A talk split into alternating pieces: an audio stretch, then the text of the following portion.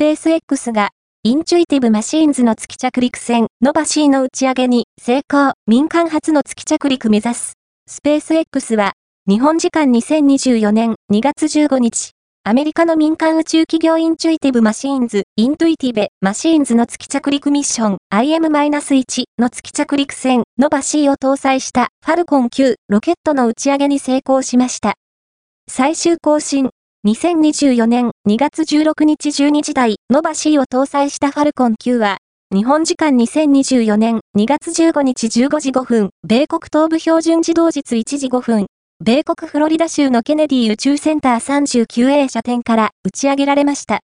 スペース X によると、ノバ C は、発射約48分後に、月線位軌道 LTO、lunar、transfer、orbit へ投入されたということです。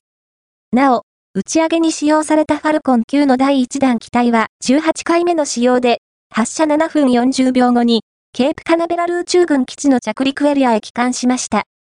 ノバ C による月着陸ミッション IM-1 は、インチュイティブマシーンズ初の月着陸ミッションです。着陸船は、オデッセウス、オデュッセウスと命名されており、アメリカ航空宇宙局 NASA の商業月輸送サービス CLPS の下で選定された5つのペイロードと NASA の6つのペイロードを搭載しています。